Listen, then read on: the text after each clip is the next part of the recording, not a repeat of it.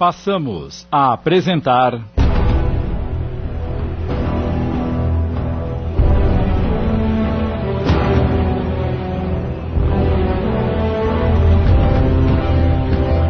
Justiça Além da Vida. Obra de José Carlos De Luca, adaptada por Amilcar Del Chiaro Filho, coordenação de texto Sidney Carboni.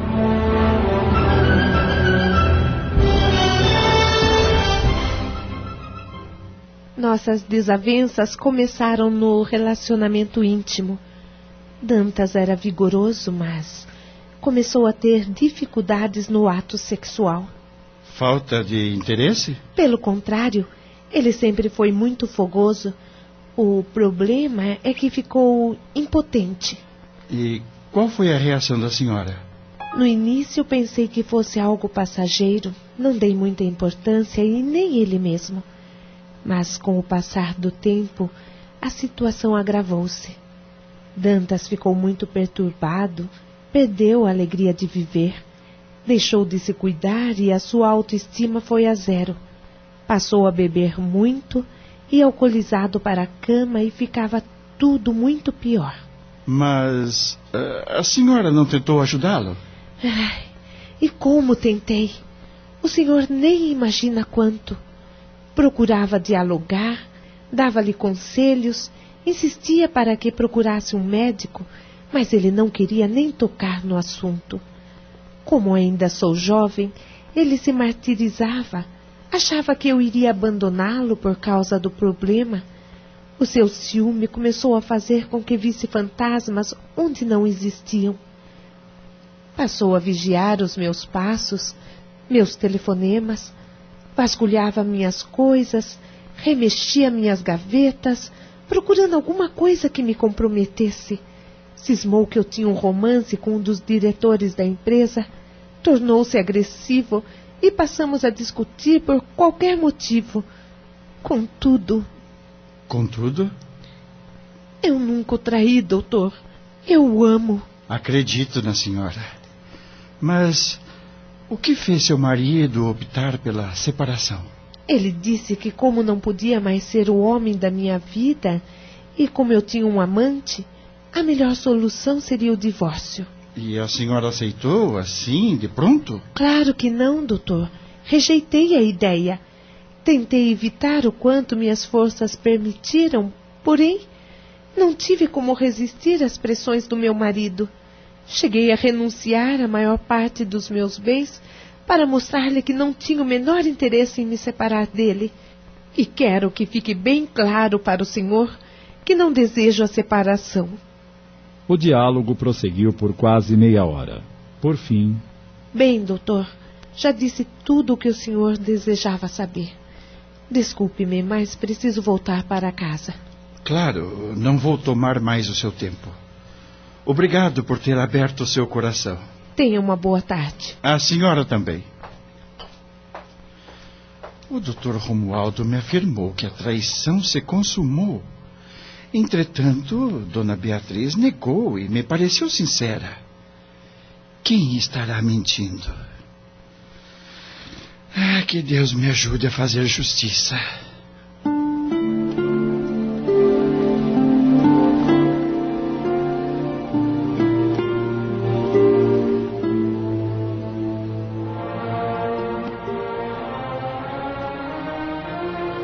Dia da audiência, Mário estava tenso, pois era sua primeira atuação como advogado.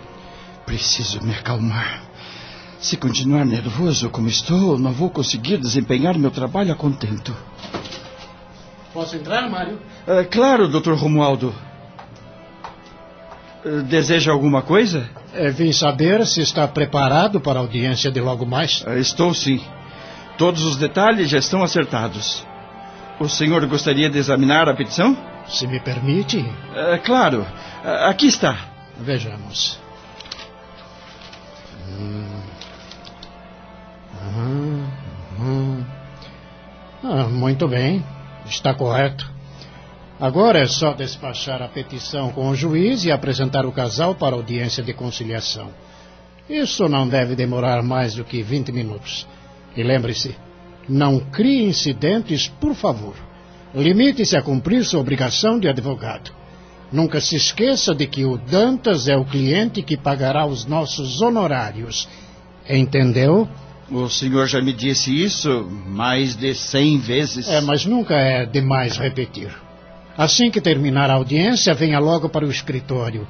E com o nosso cheque. Cheque? Ora, o cheque dos nossos honorários, meu caro doutor. E uh, posso saber o valor desse cheque? Duzentos mil reais. Tudo isso? E você terá uma participação de 10%. Isso. Isso quer dizer que eu vou receber. 20 mil reais. Nossa! Eu nunca ganhei tanto dinheiro em toda a minha vida. pois é, meu jovem e caro doutor. E isso é só o começo. É, como eu lhe disse quando o contratei, é, você pode ter um futuro brilhante em nosso escritório. Por isso, vá à audiência, separe esse casal e volte com os nossos tão sonhados honorários. É, vou fazer o que está me dizendo. Você me parece nervoso. E estou. O senhor deve compreender que é a primeira vez que vou atuar. Pois controle esses nervos ou acabará metendo os pés pelas mãos. Um advogado deve manter a calma em qualquer circunstância. Nunca se esqueça disso. Bem, boa sorte. Obrigado. Vinte mil reais. É uma quantia que não se pode desprezar. O jovem advogado dirigiu-se para o fórum pensando na possibilidade de receber a sua porcentagem, que para ele significava uma pequena fortuna. Com ela, poderia pagar o aluguel atrasado, acertar parte do crédito educativo, liquidar as prestações da compra do primeiro terno e ainda sobraria algum dinheiro. Mas, quando entrou no prédio do fórum, veio-lhe à mente as palavras do professor Otaviano sobre a justiça. A justiça é que é o fim, e por isso jamais deve sair dos pensamentos dos senhores. Um advogado que não luta pela justiça em todas as suas causas não é digno da advocacia. Um juiz distante da justiça também não será digno da toga. Um promotor que não prova justiça de igual modo não honrará o seu ministério. Sálvio, seu protetor espiritual, invisível aos seus olhos, esforçava-se para intuí-lo a conversar com o juiz. Um funcionário me informou que a petição foi encaminhada para a terceira vara da família e o Dr. Lauro de Mendonça é o juiz. Vou tentar falar com ele antes da audiência. O Dr. Romualdo vai ficar furioso, mas não posso ir contra a minha consciência.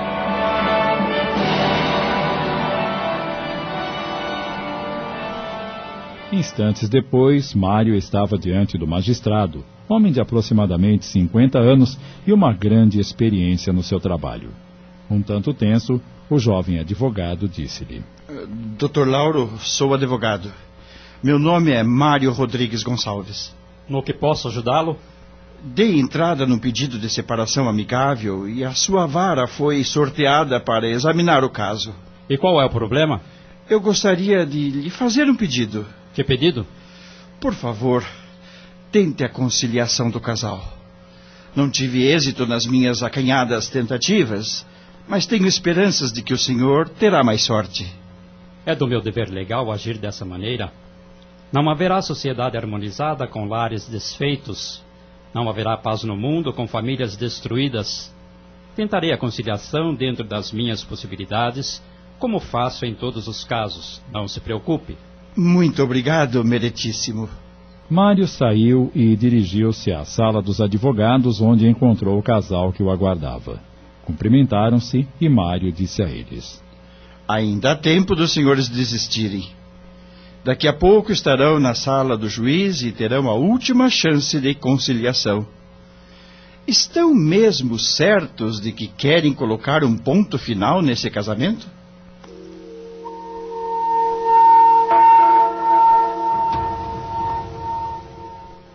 Pouco antes da audiência na sala do juiz. Meu Deus, rogo seu amparo para o reto cumprimento do meu dever. Jesus, Mestre amado, sinto-me pequeno para julgar o meu semelhante. Como cristão, sei da importância da família. Dai-me a inspiração para julgar com honestidade, compreensão e amor. Após essa pequena prece, o juiz dirigiu-se a um funcionário que estava à porta de sua sala e. Por favor, introduza o casal. Estamos apresentando. Justiça além da vida. Voltamos a apresentar. Justiça além da vida. Obra de José Carlos de Luca.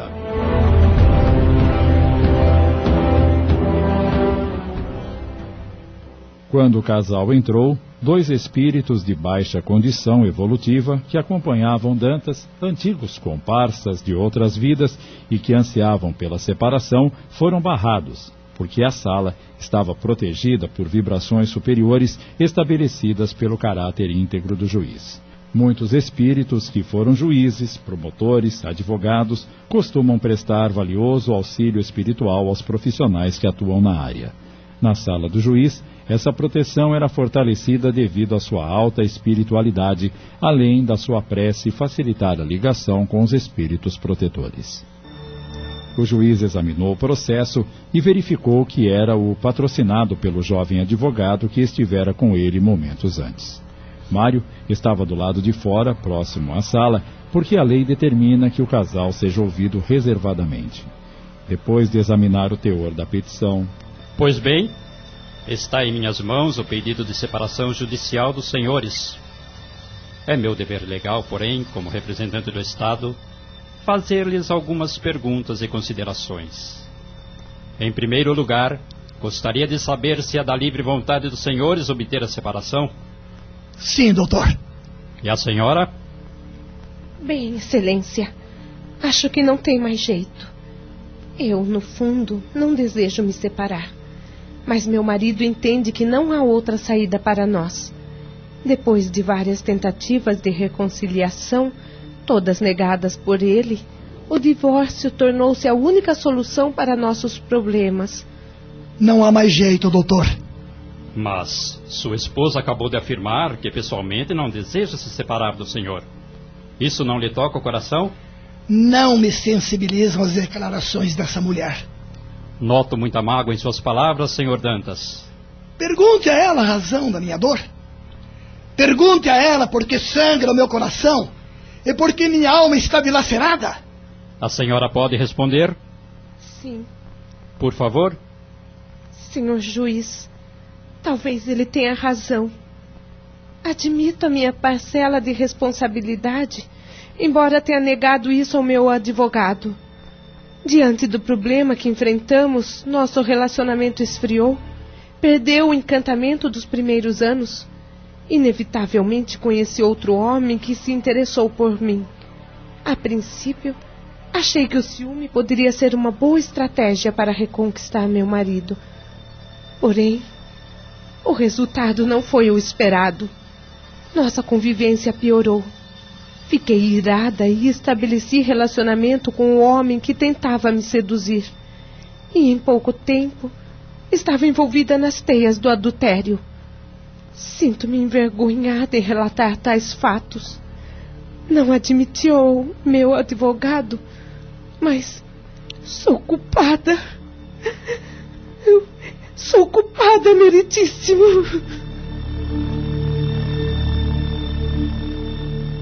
Dantas começou a chorar também. O amor e ódio se misturavam com as lágrimas derramadas, demonstrando que ali estavam duas almas que se amavam, mas que ainda não haviam aprendido a conviver nas bases do respeito mútuo, do apoio sincero e da fraternidade. Beatriz prosseguiu. Como lhe disse, Meritíssimo, sinto-me responsável pela separação. Não posso negar o adultério mas creio que o meu marido me precipitou para esse abismo que hoje me corrói. Pergunte a ele se não fui jogada para as feras. Ele se fechou inteiramente para mim. Fui desprezada, abandonada. Já não me beijava, não me tocava, Não me convidava para sair. Não me escrevia cartas de amor como outrora. Tornou-se agressivo, ríspido e alcoólatra. Era como se eu estivesse vivendo com um estranho. Ele jamais procurou entender o que eu estava passando. Eu não lhe disse, Meritíssimo. Como posso manter o casamento com uma mulher que não soube honrar meu nome? Impossível! Impossível!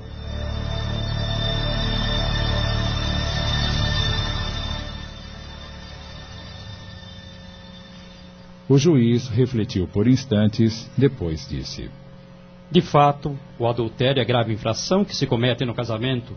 Contudo, em minha experiência de magistrado, tenho percebido que, não raro, o cônjuge que procura relacionamento fora do lar o faz porque não está encontrando no seu legítimo parceiro todos os anseios que esperava de uma vida a dois.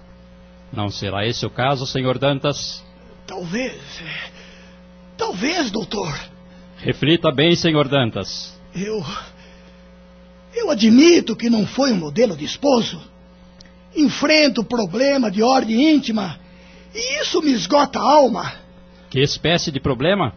Ora, meritíssimo, o que mais pode aniquilar a vida de um homem? Sou um inválido. Inválido? Sou. sou impotente. Não sirvo para minha mulher. Não posso ser o homem da vida dela. Que desgraça maior poderia ter me acontecido? O senhor faz ideia do que significa isso para um homem? Senhor Dantas, não considero que isso seja uma desgraça. Como não, meritíssimo? Desgraça seria se o senhor fosse portador de uma doença incurável. A grande desgraça que acomete o senhor talvez seja a desinformação. Como assim? A maior parte dos homens confunde impotência sexual com masculinidade. Ignoram que a impotência pode estar relacionada ao uso do cigarro, álcool ou drogas. Ou problemas como diabetes, estresse, efeitos colaterais de medicamentos. Eu tentei dizer isso a ele inúmeras vezes, meritíssimo, mas ele não me dava ouvidos. Fugia do assunto como o diabo da cruz. O senhor fuma? Sim. Fumo e bebo e vivo constantemente estressado. Mas isso tem cura? É claro, senhor Dantas. Homens impotentes podem ser curados com terapia, medicamentos e até cirurgia. Aconselho-o a procurar um especialista, esse problema estará resolvido muito em breve. Porém, acredito que o senhor sofre de uma impotência muito mais grave. E. E qual é, doutor? É a impotência do perdão. Não se ignora que sua esposa tenha violado graves leis do matrimônio. No entanto, é justo ponderar de que, de alguma forma, o Senhor contribuiu para essa situação. Se tivesse sido mais atencioso com ela, se não tivesse esquecido que a mulher precisa de carinho muito mais do que de sexo, se tivesse procurado ajuda, teria evitado todo esse quadro desolador para o Senhor e para ela. Acabamos de apresentar.